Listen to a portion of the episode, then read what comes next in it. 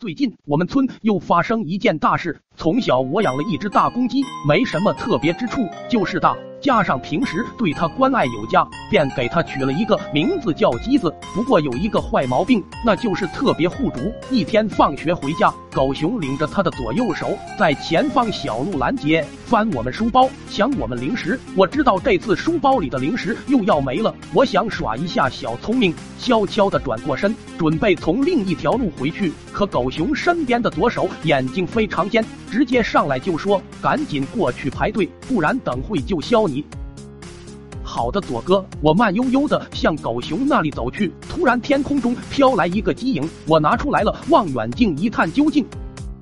没错，那就是我的机子。这感觉就好像我看到了援军，直接一招丢泪老木从天而降，吓得狗熊三人撒腿就跑。看见他们，吓得上蹿下跳。我在原地笑了足足两百分钟才消停。回到家后，为了给凯旋归来的鸡子补补体力，去猪圈弄了一大盆猪饲料，给鸡子大饱口福。可好景不长，第二天狗熊就带着他的左右手直接上家里来了。这次没有带钢筋，是带着两箱辣条。你们来做什么？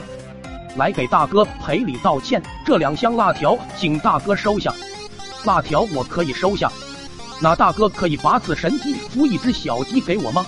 就在此时，老爹以为有人在咱家闹事，拿着木棍就冲了进来。鸡子以为这是贼人，又是一个大招给老爹送去。就这样，老爹带着火苗一路向西，正巧路过一片菜地。看见二叔正在浇地，老爹以为是水，直接跳进桶里。那不是河水，是响水。只见老爹慢慢的伸出猪头，在一旁的二叔也是惊呆了，直接架在了粪瓢上，目睹了这一切。老爹为此感到羞愧，又一头扎进了桶里。